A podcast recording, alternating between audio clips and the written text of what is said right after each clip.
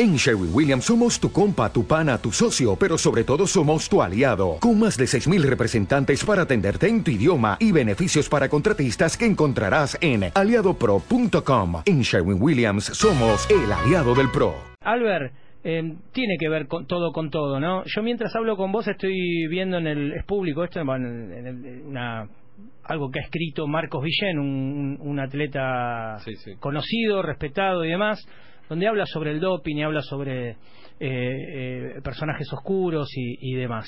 Eh, ¿cómo, ¿Cómo ves vos esto, sí, eh, que está pasando en la superficie, donde ahora sí se están acusando todos contra todos, acusan a uno, todos a uno, de repente ese uno acusa a otros cuatro, esos otros cuatro se corren de la cancha y acusan a otro que empieza, digo, ¿qué es todo esto? Bueno, en principio entendamos que los valores del deporte implican juego limpio y cierta honorabilidad de parte de los atletas al presentarse a competencia. O sea, eh, partamos de ahí. Esa es la base. Si vamos a un, a un cualquier cosa, bueno, nadie estaría discutiendo nada. Sería lo que cada cual puede hacer de la forma que sea. Pero no, es así. Afortunadamente todavía permanecen, aunque sea de una manera en la superficie, eh, el hecho de que el deporte debe ser moralmente juego limpio. Bueno, Si fuiste un poquito más allá de esto, que nosotros estábamos viendo otro otro punto y vos, y vos fuiste un poco más allá y es real. Eh, acá se trata de, de, un, de un desafío de caballeros Sí, si de buena no- voluntad. Digo, claro, ¿no? si no estaríamos hablando de otra cosa, no sé, torneo, ponele, o una disputa de... eh, pero ya emparentada con otra cosa, ¿no es cierto? Con algo más circense, no sé cómo llamarlo, ¿no es cierto? Bueno, el, el hecho es que por lo menos eh, lo declamado es que el deporte debe ser juego limpio. Y bueno, basándonos en eso, eh, estamos ante una situación de estado de sospecha sobre algunos corredores y que lamentablemente ese estado de sospecha se amplía al total de los corredores. ¿Pero por qué? Porque no hay controles. Al no haber controles cualquiera puede ser sospechado. Nadie sabe nada de nadie. Esa es la realidad. Entonces se hacen este, especulaciones basándose en la evolución que ha tenido algún atleta en los últimos años, en los rendimientos irregulares o no sostenidos a lo largo del tiempo. En la no presencia de determinado atleta en una carrera donde daba mucho dinero, por, Por ejemplo. supuesto, claro.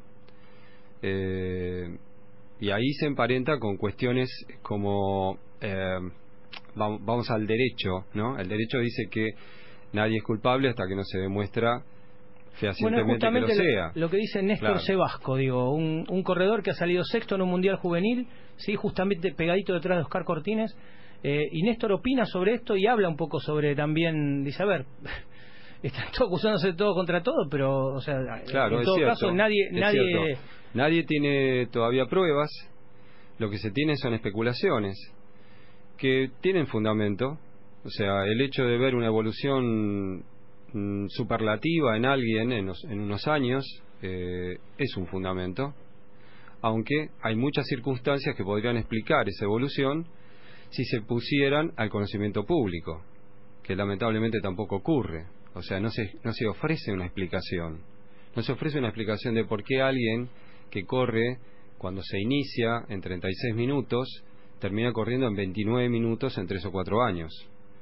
Entonces, ha- hay alguna eh, base para la incluso debajo de 29. Claro, por eso.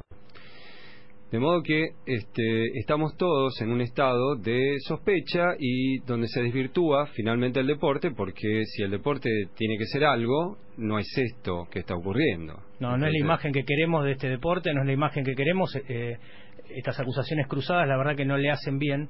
Eh, lo único que para mí, a mi gusto y a título personal, le haría bien es que haya controles y que esto se termine. Los controles generarían eh, una prueba, generarían pruebas de una cosa o de la otra. O sea, de alguien que está libre de doping o que está complicado con doping. No los hay.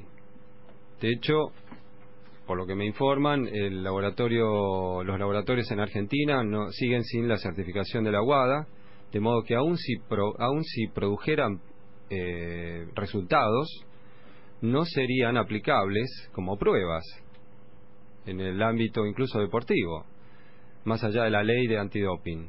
Hablamos simplemente incluso del valor que tienen dentro de las agencias de control del, del deporte en el mundo.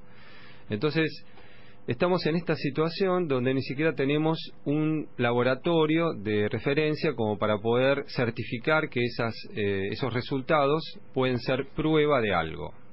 Estamos fritos. Totalmente.